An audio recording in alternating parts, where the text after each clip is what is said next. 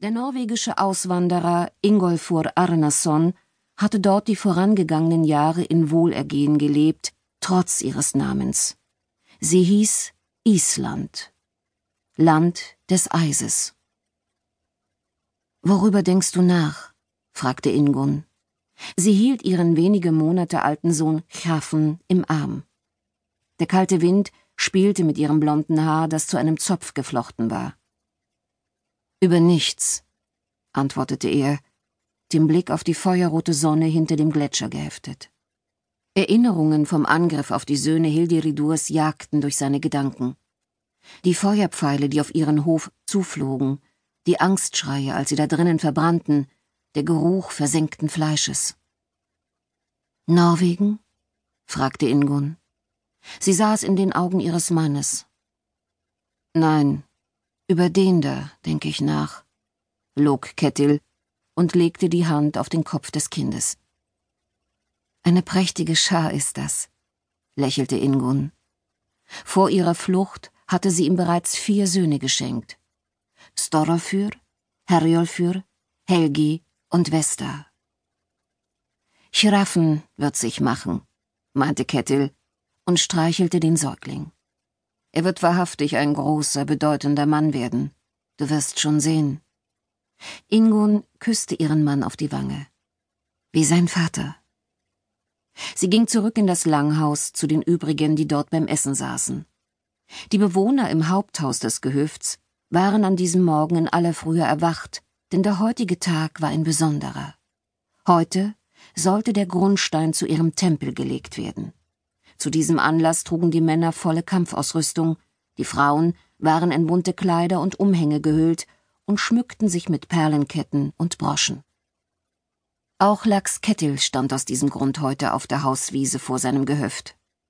Er hatte seinen Helm aufgesetzt und das Schwert umgegürtet, in der einen Hand hielt er eine Axt, in der anderen einen hölzernen Schild. Dieser war rund und besaß auf der Vorderseite vier von der Mitte ausgehende Furchen, die Kettil über Kreuz eingeritzt hatte. Das zauberkräftige Sonnenrad sollte seinen Feinden entgegenstrahlen. Dieses uralte Symbol bezeichnete den jährlichen Lauf der Sonne über das Firmament. Nach der Zählweise der Wikinger begann das Jahr im Monat Thori. Er war der vierte und letzte Wintermonat, und begann immer an dem Freitag, der im gregorianischen Kalender zwischen den 18. und 24. Januar fiel. Das Sonnenradsymbol hatte Kettel schon von Kindesbeinen an in seinen Bann geschlagen. Als Junge hatte er angefangen, mit verschiedenen Verfahren und Messgeräten den Lauf der Sonne zu bestimmen. Daher wusste er am besten von allen, dass in kurzer Frist die Tage wieder länger als die Nächte würden. Skinfaxi, der Hengst Leuchtmähne, hatte den Süg über Chimfaxi, den Nachthengst Reifmähne, davongetragen. Der lichte Sommer verschlang die finstere Nacht. So beschrieben es die Mythen in seiner nordisch-heidnischen Vorstellungswelt. Die Sonne löste sich allmählich von dem himmelhohen Gletscher ab, der über dem Südland thronte. Er markierte die südöstliche Grenze des Landbesitzes, den sich Lachskettel im Süden Islands angeeignet hatte. Das Gebiet zwischen den beiden reißenden Strömen des Südlandes die jetzt Thjorsau und Markafliot hießen. Seinen Söhnen und Schiffsleuten hatte er Land im Umkreis zugewiesen. Für sich selbst hatte er das Grasland westlich des Berges Vatnsdalsfjall zu seinem Hauptsitz erwählt. Hof hatte er ihn genannt. Das bedeutete in seiner altnordischen Sprache Tempel. Nun war es an der Zeit, die Opferstätte selbst zu erbauen, die Odin geweiht würde. Das Heiligtum bekräftigte zugleich, dass Kettel sich für immer auf dieser Insel im Nordmeer niedergelassen hatte. Hier würde er mit anderen Landnehmern, die vor der Tyrannei des Königs Haraldur Schönhaar geflohen waren, am Aufbau einer neuen Gemeinschaft teilhaben. Es sollte eine Gemeinschaft von freien Männern und Frauen sein, in der es keinen König und keine Zentralgewalt gab.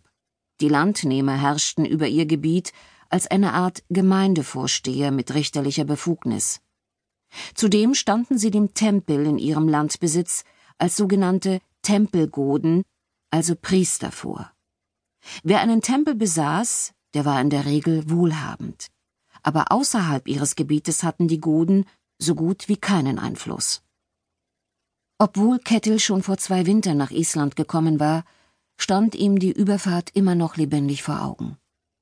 Der Sitz der Söhne Hilderidürs im norwegischen Torga stand noch in hellen Flammen, als Kettil und sein Ziehbruder Boygür jeder in sein bis an die Reling beladenes Wikingerboot sprang.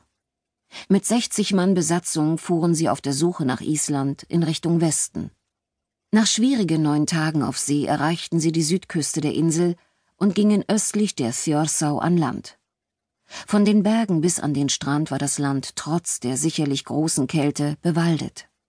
Davon abgesehen war Kettel überzeugt, die richtige Entscheidung getroffen zu haben.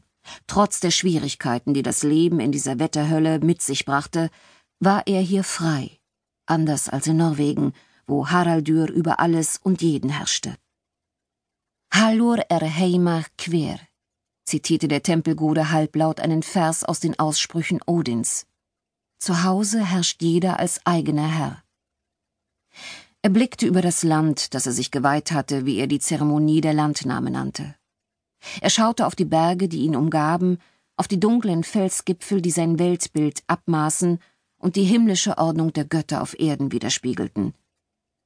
Dies war der rechte Moment, einen Tempel für Odin zu bauen. Kettel wusste es. Die Schatten in den Bergflanken zeigten es an. Nun hub Einmaunudüre an, der Monat des Rabengottes und der letzte des Winters. Kettel wandte sich um und schritt mit wehendem königsblauen Umhang auf das Haupthaus seines Gehöfts zu. Es war an der Zeit, seiner Frau und den Hausleuten zu gebieten, das Silber und die säulenförmigen Götterstelen herauszubringen. Die Säulen standen zu beiden Seiten seines Hochsitz genannten Stuhles, dem Zeichen seiner Gudenwürde. Sie waren reich geschmückt und mit metallenen Nägeln, den Götternägeln, beschlagen. Nun sollte der Bau des Tempels unverzüglich beginnen. Bevor Kettil die Tür zu seinem Haus öffnete, wandte er sich noch einmal kurz nach Südosten um und blickte auf den hoch aufragenden Gletscher. Ein Sonnenstrahl ließ den Nasenschutz seines Helms und die Schneide des Schwertes aufblitzen. Ein goldener Bogen umgab die Sonne.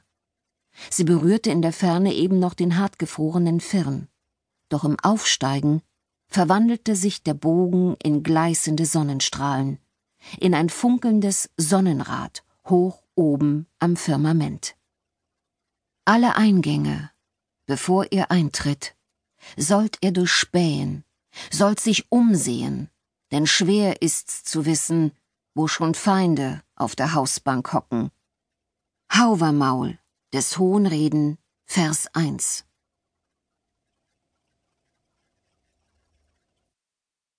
Zwei Tage Wochenende nur, seufzte Embla, während sie einer Schar kreischender Kinder voran die Treppe in den ersten Stock des Nationalmuseums Fjord Minjasaffen hinaufstieg. Im Stillen verwünschte sie ihr Schicksal, zehnjährige Grundschulkinder durch die Ausstellungsräume dirigieren zu müssen. Sie war das, was in Island als Museumspädagogin bezeichnet wurde und führte ausschließlich Schulklassen durch die Ausstellungen.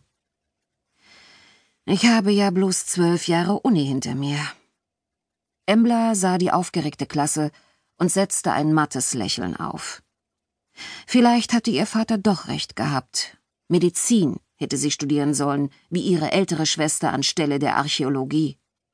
Dass ihre nur vier Jahre ältere Schwester bereits verheiratet war und zwei Jungs hatte, trug ebenfalls nicht besonders zu einer Steigerung ihres Selbstbewusstseins bei. Embler dagegen war unverheiratet und hatte deswegen noch mindestens neun Monate bis zu einem ersten Kind vor sich. Also dann, Kinder. Sie wischte alle Grübeleien über die Irrwege des Lebens beiseite, mit denen sie ohnehin viel zu viel Zeit verschwendete, und positionierte sich vor der ersten Vitrine mit der berühmten Thor-Statue. Diese Statue aus dem zehnten Jahrhundert stellt den Donnergott Thor dar, mit seinem Hammer Mjölnir in der Hand. Die Gestaltung des Hammers erinnert sehr deutlich an das sogenannte Ankkreuz, das die ägyptischen Pharaonen trugen und das ein Hinweis dafür sein könnte, wie ein Motiv von weit aus dem Süden herauf bis auf unsere kleine Insel gelangt ist. Ganz offensichtlich war den Kindern dieses Informationshäppchen herzlich egal. Embler hatte hingegen gehofft, damit ihre Aufmerksamkeit zu gewinnen. Aber die Kleinen rannten bloß umher, schubsten und neckten sich kichernd.